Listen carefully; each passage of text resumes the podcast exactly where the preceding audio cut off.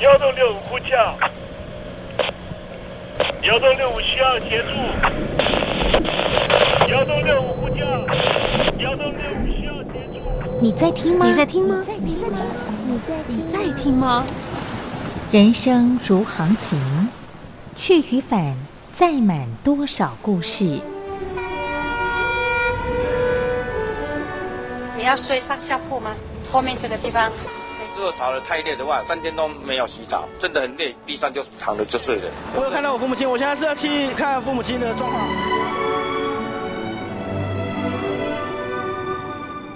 聆听故事湾，让每个故事找到属于自己的码头。我到了那儿以后，我们就往妈妈家去。我一到那边，就感觉我妈妈已经她能够活活下来容不容易，我知道。他没他没跟我讲，我也不敢问，好好苦。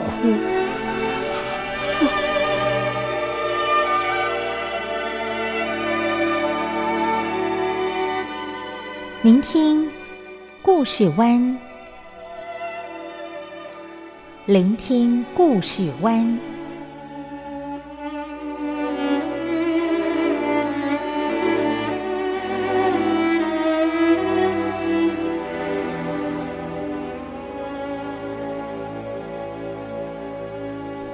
故事总有一个停泊的港湾。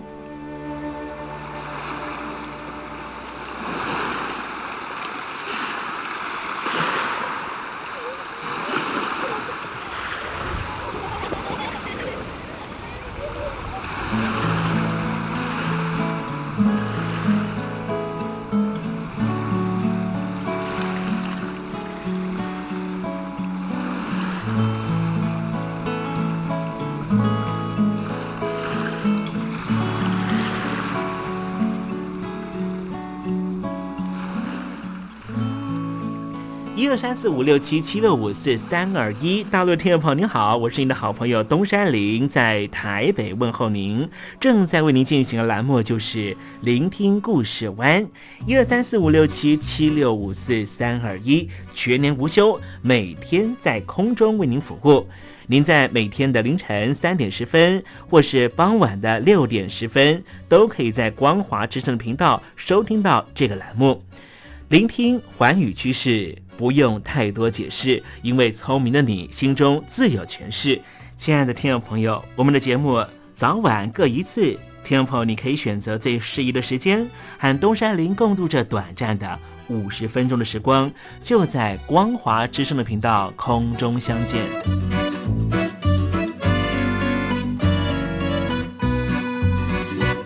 听众朋友，收听、聆听故事湾东山林的节目，到底能够听到什么样的内容呢？尤其啊，我们环宇全世界，焦点放到神州大陆啊，光是整个中国大陆呢，就有将近九千家不同的大大小小的电台了。我们的节目到底有什么不一样的地方呢？嗯，让东山林自吹自擂一下吧啊。宫中频道何其多，赵钱孙李挺能说。热点平地上直播，仔细听来差不多。直播室外领导多，你说他能怎么说？开场才说茶黑窝，碰上土狼不敢摸。主播低头翻翻稿，导播左右反复搓，想到孩子泪婆娑。好了好了，都别说，且听东山林怎么说。东山林不是红太狼，也不是那喜羊羊，亲亲海上一叶舟，才能自在自在说。客官呐、你拉把椅子随便坐，袒胸露背床上卧，怎么自在怎么做，就当这是自己家，自己家。睁大眼睛，show time！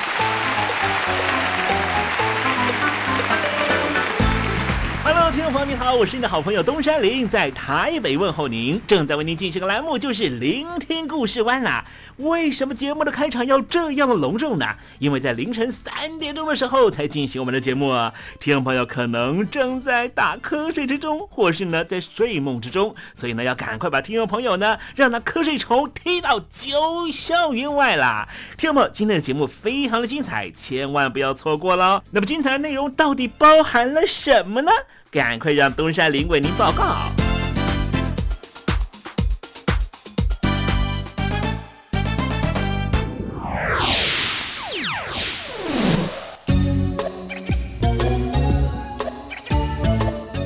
星期一，星期一，猴子穿新衣。最近这几年啊，随着东南亚各国的逐渐兴起啊，也使得中国和美国两大强权呢，对于东协各国是虎视眈眈啊。一方面积极的拉拢，二方面呢也要争夺利益啊。那么东协呢，就处于呢，到底呢要倾向中国，还是要倒向美国这博弈之间，实在是要努力的。挤出自己的生存空间了啊！最近东山林看了一篇报告，这篇报告呢是由芝加哥大学的教授叫做米尔斯海默所写的。他说啊，这个过去这六七十年的时间，美国呢在西半球成为了霸权国，他有能力能够阻止德国和苏俄支配欧洲，也有能力来阻止日本支配亚洲。现在崛起的中国，希望能够寻求亚洲的霸权。美国也持续过去的态度，要极力的阻止中国。结果就是呢，中国和美国之间变成一个非常危险又紧绷的竞争关系。那目前呢，中美的竞争最激烈的赛场呢，他说就在东南亚。那么东南亚的内部呢，其实分歧非常的大哦。事实上呢，东南亚国协当时在成立这个组织的时候，就是为了要防范共产主义的赤化。嘿，这样的背景呢，不晓得听众朋友知不知晓啊？我们待会在时政你懂的环节里面呢，跟听众朋友呢详细的介绍。我睡着听爱情走过，只有，自己不说却还听说，明天你的经过，我醒着听爱听爱情走过，心情很不好吧？我是张玉华，不管爱情走得多远，记得收听东山林的节目，心情一定可以快活不少。我睡着听爱情走过，只愿贴近耳朵，这里是光华之声，在台北发音。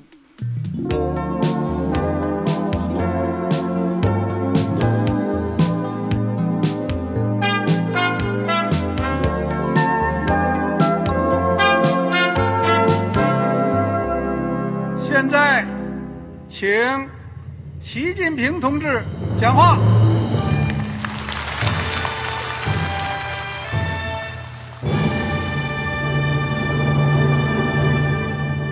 国梦必须紧紧依靠人民来实现。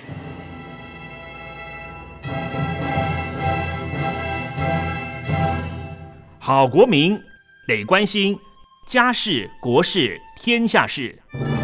呃，谢谢发言人。我们注意到啊，现在那个外面有很多关于前中央政治局委员周永康的一些消息和报道。我不知道发言人对这个事情有没有什么可以呃透露、可以披露的？国家对于公事啊，不是什么东西都要公示的。我只能回答成这样了，你懂的。作为天津市来说，每年要偿还的这个公路建设的贷款量有多大？哎，这个郝国民这个偿还的得回避时政敏感议题。因为他这个这个事儿，我就不好再说太细。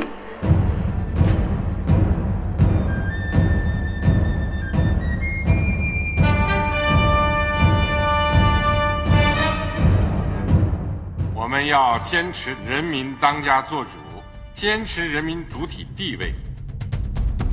任何官方不宜说太细，期望您体谅的话题，尽在实政，你懂的。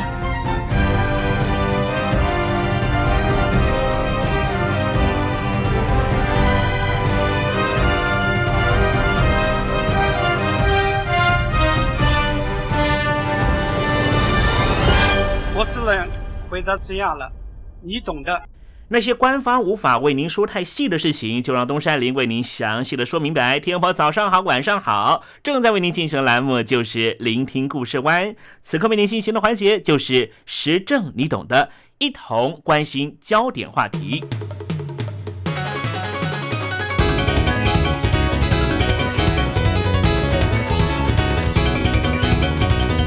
东南亚有将近六亿人口，是全世界经济成长表现最亮眼的地区之一。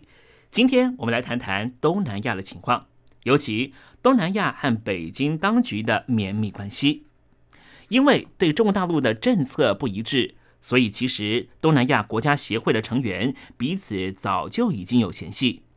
一方面是和北京当局争夺南海主权的菲律宾和越南，他们绝对和北京是保持距离的。另一方面是接受中国大陆大量经济援助的柬埔寨和辽国，两边相互对立，也形成在东南亚国家协会内部的新的导火线。双方的对立正式浮上台面，是二零一二年七月东协外交部长会议。有争议的部分就在于是否在每一次会议之后都要发表共同声明，而共同声明是不是每次都要强调南海问题？菲律宾和越南当然希望在声明中记载南海纷争，并且提及对于北京当局的担忧。但是，身为二零一二年七月份东协外交部部长会议的主席国的柬埔寨，却是断然拒绝。这也是东协成立四十五年来首次没办法最终发表共同声明。会议之后，菲律宾的外交使节团批评。柬埔寨作为主席国，却缺乏中立性。菲律宾当局抨击，柬埔寨不过就是主办方，负责行政流程，怎么可以带有特定立场，要求大家不要签署共同声明？柬埔寨当时的副总理兼外交部部长何南峰，则在记者会上面立即反击说：“东协又不是法院，没办法决定主权归属的问题。”从这里就知道。柬埔寨和菲律宾的嫌隙之深表露无遗。另外，二零一二年十一月亚欧会议，这高峰论坛在辽国首都永贞召开。当时的菲律宾总统艾奎诺三世在会议上，对于和北京当局的南海主权争议极力主张，我们需要具有法律约束力的行动规范。不过，当场北京的外交部的部长助理马朝旭立刻反驳说：“这个问题似乎不适合在亚欧会议上面讨论。”最后，菲律宾的主张没有被采纳。由此可见，北京当局的影响力确实不容小觑。柬埔寨和辽国为什么敢和东协这些大国家作对，发表亲北京的言论呢？外界猜测。这和北京当局的银弹攻势有关。例如，北京当局派出了数位重量级的人物访问柬埔寨，并且直接给予经济援助。二零一一年八月，当时担任中共中央政治局委员的周永康访问柬埔寨，除了提供一亿九千五百万美元的贷款作为购买三十台军用直升机的军费，而且还签订了契约。答应在建造道路、灌溉设施、寺庙修复等二十九项建设给予直接援助。二零一二年三月底，当时担任中共总书记的胡锦涛，在魁违了十二年之后，首度访问柬埔寨，和当时的洪森首相进行会谈，承诺将会协助柬埔寨培养人才、开发基础建设。并且提供总额四亿五千万人民币的无偿和有偿的借贷等经济援助。在民间方面，中国大陆的企业对柬埔寨扩大投资。二零一二年年底，柬埔寨南部的贡布省决定成立了一间中国大陆和柬埔寨合作的公司，共同开发柬埔寨第一座炼油设施。而中国大陆的中铁也将在博威下省新建一个一贯化作业的炼铁厂，并且铺设铁路。从一九九四年到二零一一年，中国大陆对柬埔寨的投资累计金额已经高达了八十九亿美元，金额庞大，居全东南亚区域之冠。辽国的情况也十分类似。中国大陆直接给予辽国首都永贞四亿五千万元人民币的援助，并且建设二零一二年当时亚非会议的国际会议场地。之后，中国的建设公司更是耗资了六亿美元，在辽国新建了高级饭店和商业设施。二零一二年十一月，中国大陆官方署名答应援助资金，协助柬国新建连接边界。到永贞之间的道路。显而易见的是，中国大陆企图借由撒大钱给予部分东协会员国，来提升自己的影响力，让自己在东协各项会谈中占尽优势。最明显的效果就是展现中国大陆正在和东协进行交涉的南海行动规范上，东协内部已经出现了分歧意见。不过，在二零一五年，中国大陆在南海实际上新建了海上岛屿，这使得东协各国似乎对于南海行动规范上面有了更具体的共识，包括了辽国和柬埔寨，似乎这个时候都愿意站在菲律宾和越南这一方。东协现在正急着修补内部关系。二零一二年七月的外长会议结束之后，印尼的外交部部长马提当时就以特使的身份访遍了会员国，提出了南海六原则，联合所有国家的意见，避免上演分裂的戏码。二零一三年四月的东协首脑会议，主席国文莱在主席声明中记录，将会持续和北京当局交涉，早日签订行动规范。展现出东协会员国的团结气势。不过，未来各会员国能不能够各自放下利益关系，团结一致，似乎还有待考验。因为北京当局在二零一五年的时候又提出了一带一路的政策，这项政策很明显的把菲律宾排除在外。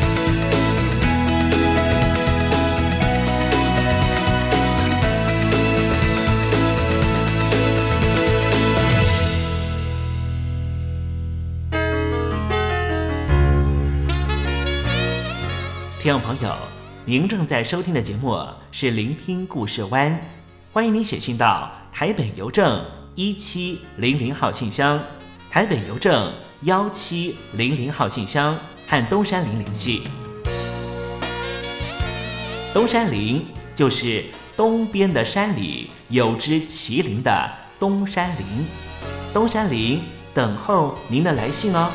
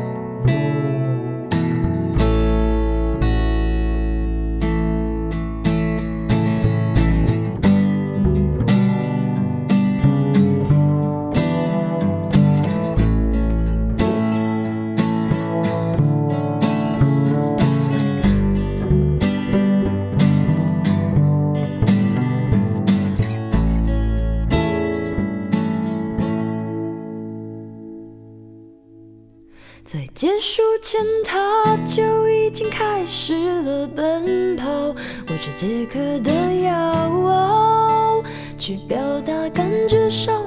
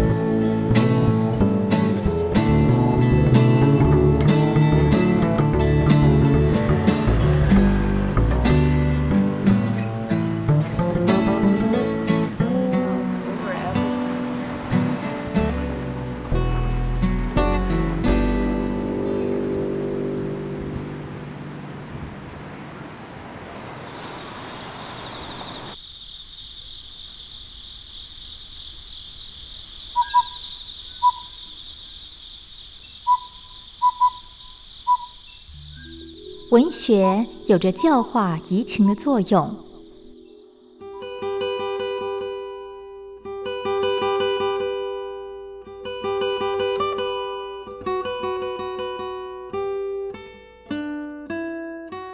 它开辟了你我的视野转变我们的气质陪伴我们度过生命中的每一段起伏跌宕。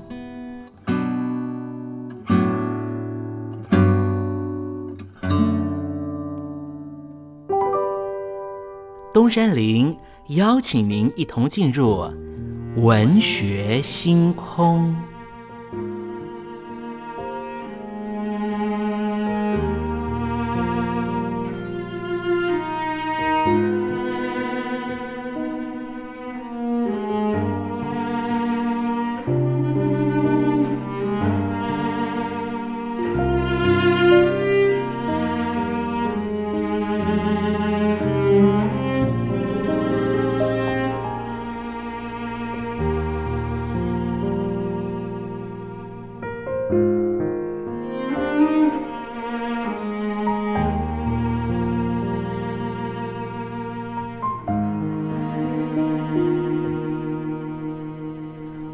学星空，文学带给我们的不是抽象艰涩的僵化信条，而是活生生的生命经验。听众朋友您好，我是东山林，跟着我一起推开作家的人生画卷，试着找出属于我们自己的人生启示吧。今天为听众朋友介绍的文学巨著，就是台湾的皇冠出版社出版的张爱玲小说集。张爱玲生于上海，受过私塾教育。十八岁的时候到香港大学念书，但是因为太平洋战争爆发，学业没有办法完成，而返回了上海。一九四三年到一九四五年之间，她以短篇小说《传奇》在上海走红，后来在香港、台湾出版，改名为《张爱玲小说集》。她还有散文集《留言》《张看》。长篇小说《半生缘》《怨女》《秧歌》《赤地之恋》，张爱玲小说集收录了作者二十三岁到二十五岁所写的十五篇短篇小说，每一篇都十分精彩。《倾城之恋》写的是一对金瓜的男女，稍有矜持，半度诚恳，在结婚和同居之间争执，最后靠着战争唤起了相濡以沫的情感，做了平凡夫妻。留情这篇小说写着相差二十三岁的夫妻，纯粹为了生活而彼此照顾，亲友都认为，即便是暂时做妾也没有关系。小说《红玫瑰与白玫瑰》写的是一个重视社会地位的男子，割舍热情直率的朋友妻的情感，选择了苍白乏味的妻子，而后不断的自省、自怜、自弃，再改过的过程。《金锁记》这一篇写的是一个为金钱奴役的妇人，不仅葬送自己一辈子的幸福，也毁了儿女的幸福。小说《等》这一篇，既有一群在诊所候诊的太太们对花心丈夫的期待，呈现出了一九二零年代妇女的悲哀。《红鸾喜》这一篇小说。是借由一对夫妻完婚前后的细琐小节，来呈现时代变动下两代间的不和谐，以及人与人之间的难以沟通。年轻的时候，这部小说写的是浪漫诗味的一段精神恋爱，如何在为结婚而结婚的女方现实压力下而完全粉碎。封锁这一篇小说，则借由戒严时电车上的一段调情，刻画。好教养的好女孩如何因为欠缺人生的情趣，又如何容易受骗上当的过程？琉璃瓦这一篇小说，则是写一个有六个漂亮姊妹的家庭，父母们忙着为他们选择夫婿的过程。花雕这一篇是写一个在家庭中不被重视的老幺女儿，染上肺病之后，竟然被她腐败的家庭所遗弃的故事。沈香屑第一炉香写的是大学女生贪慕物质享受，逐步被诱惑为娼的故事。沈香屑第二炉香写的是一个寡妇的畸形性的教育，毁了两个女儿的婚姻。两个相爱的男女因为对爱的认知差距过大而造成了悲剧。茉莉香片这一篇是写着欠缺温情滋润的少男寻找心灵的父亲。压抑内心的不平衡，发展出莫名的暴力行为。《心经》这篇小说写的是没有长大的少女恋父情节发展出来的畸形家庭悲剧。至于《桂花蒸阿小悲秋》这篇小说是非常写实的苏州姨娘帮佣的故事，借由阿小的坚毅和杨主人的腐烂，探讨出男女关系的各种模式。张爱玲善于描摹复杂的人性和人际关系。融合中国古典小说和西方文学技巧，以丰富的意象、巧妙的比喻、象征、暗示及电影融入淡出的手法，运用他独特富有诗味的小说语言，写出了一篇篇精致的艺术作品。他的小说具有繁复的意涵、浓丽的文笔、深刻的人世沧桑，不仅巧立篇名、起笔考究。通篇的经营，处处独具巧心，开启了一种崭新的小说创作风格，影响了不少后期的小说家。好了，听众朋友，今天文学清空为您点亮的文学巨著，就是由台湾皇冠出版社出版的张爱玲小说集，作者是张爱玲。希望听众朋友能够拨冗阅读。当我们真实的进入这本书的情境，透过反省思索，一定可以获得踏实的心得。文学星空，我们下回见。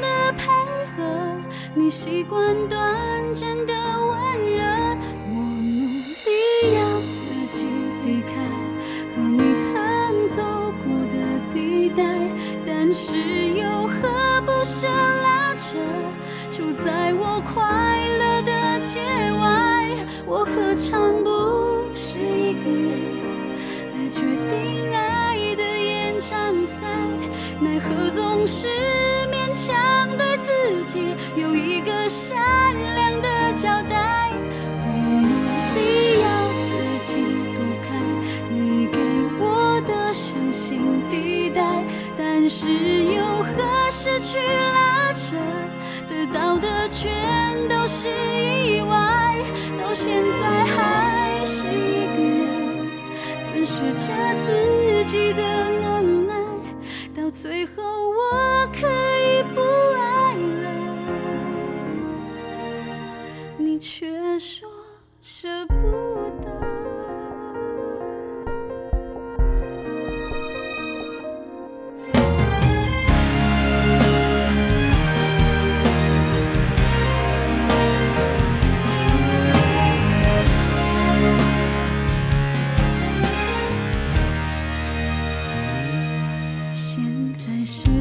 点钟，你应该还没醒呢。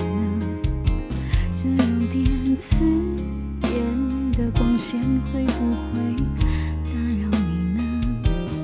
梦不会实现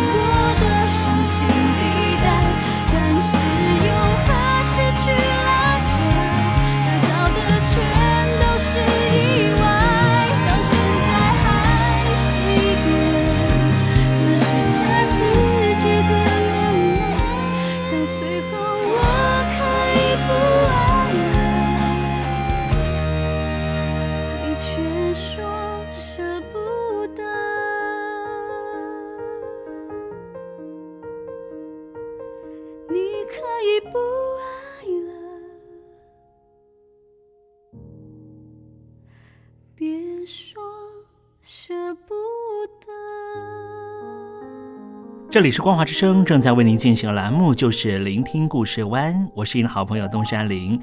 那么接下来为您进行的环节就是君在台湾。通过这个环节，我们推敲推敲，了解一下台湾是什么样的土壤、什么样的气味、什么样的环境，才会幻化出这样美丽的女子邓丽君？是不是台湾的每个人的身上都沾染到了邓丽君一点点真善美的气息呢？那是一个下过大雨的午后，我又回到了我的母校泸州国小。我张开一双翅膀。什么样的地方滋养了这样的女子？这女子生长的土壤里蕴含着什么样的养分？我父亲的那一代就是从大陆，呃，逃难到台湾来的。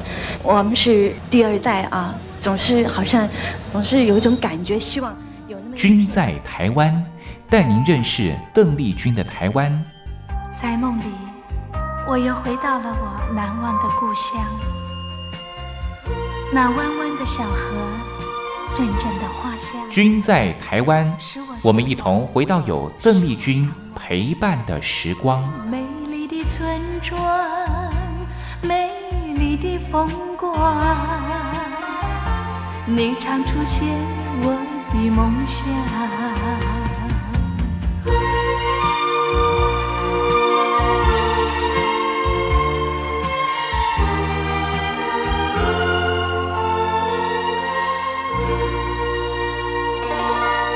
君在台湾，君在台湾，这个“君”可以代表的是邓丽君的“君”，也可以代表的是平均的“均”。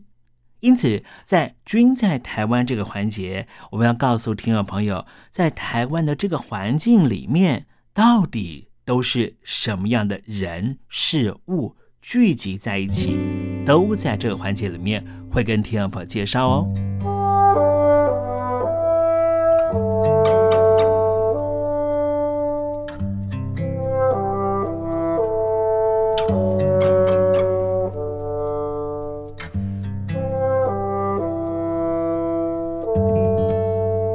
人生七十古来稀，人生七十是不是才开始呢？人生七十当然可以重新开始，不过我们谈到了人生进入了下半场阶段，就是五十多岁之后，能不能够再有第二春，或者说呢，把我们的生命再投入到另外一个不同的领域里面？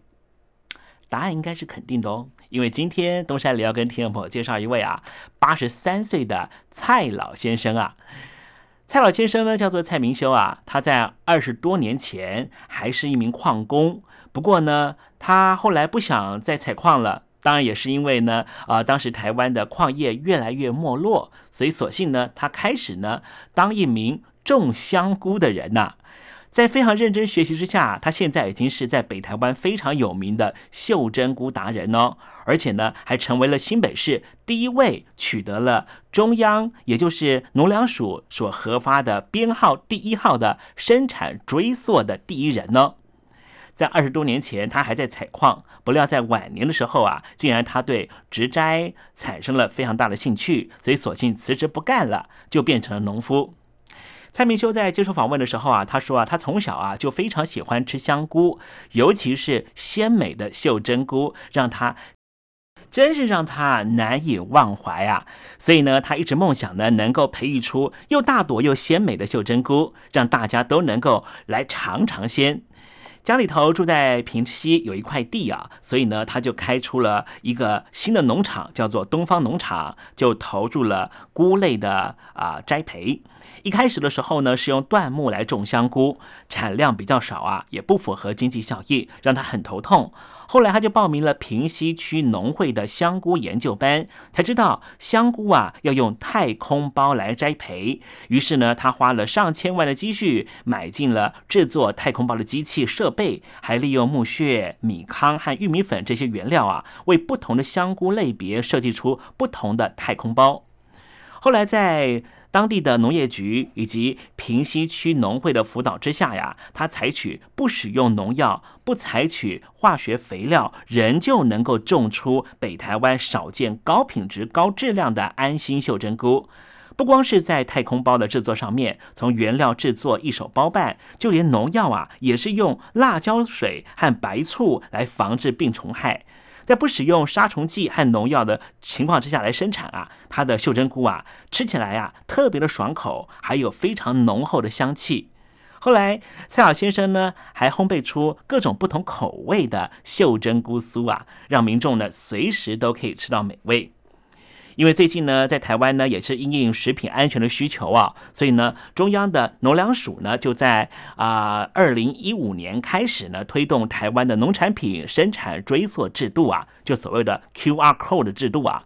把这个菊园圃的安全蔬果的标章对象列入优先导入对象，并且升级成为了菊园圃二点零，就希望能够结合资通讯科技揭露生产者资讯，方便消费者呢利用行动载具就可以及时查询。所以呢，后来在呃新北市的农业局还有平西区农会的领导之下。蔡老先生就申请到了台湾农产品生产追溯，进而成为了新北市编号零零一号的农友啊。所以呢，我们台湾的消费者啊，只要吃这个呃蔡老先生他的秀珍菇呢，是可以直接查询就查到他的电话哦，也就可以呢让台湾的民众呢在啊饮食上面呢就更为的安心了啊。现在呢，我们看到了这个故事呢，蔡老先生的故事啊，是不是能够让我们更激励呢？五十多岁了，确实是人生的下半场。人生下半场，有很多人说，就是积累我的退休金啊。然后呢，小孩都大啦，我要开始过着云游四海的生活啦。好像呢，嗯，也不太有呃另外的可能性。但是今天我们从蔡明修先生的身上，蔡老先生的身上啊，好像有得到一点点启发。你说是不是呢？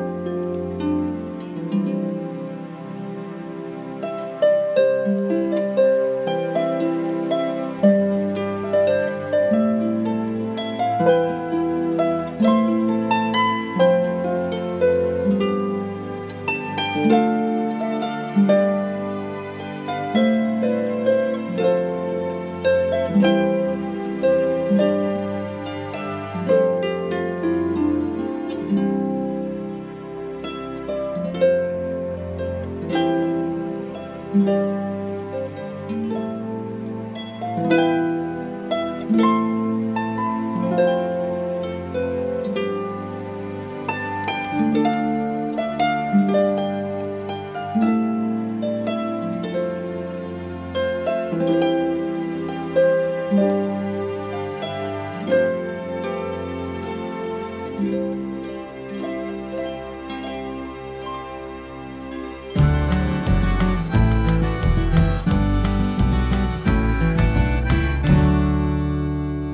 有心还惜别，替人垂泪到天明。又到了说再见的时候，一下子东山里也不知道该如何传达心中对您的情意。又看着导播的手势，也看着倒数的时针，突然之间，东山里想到了唐朝诗人杜牧的这一首残断的诗句，只能够借物传达东山林对你的情意了。蜡烛有心还惜别，替我垂泪到天明吧。听众朋友，明天我们同一时间继续在空中见面。东山林诚心的祝愿您一切安好，喜乐。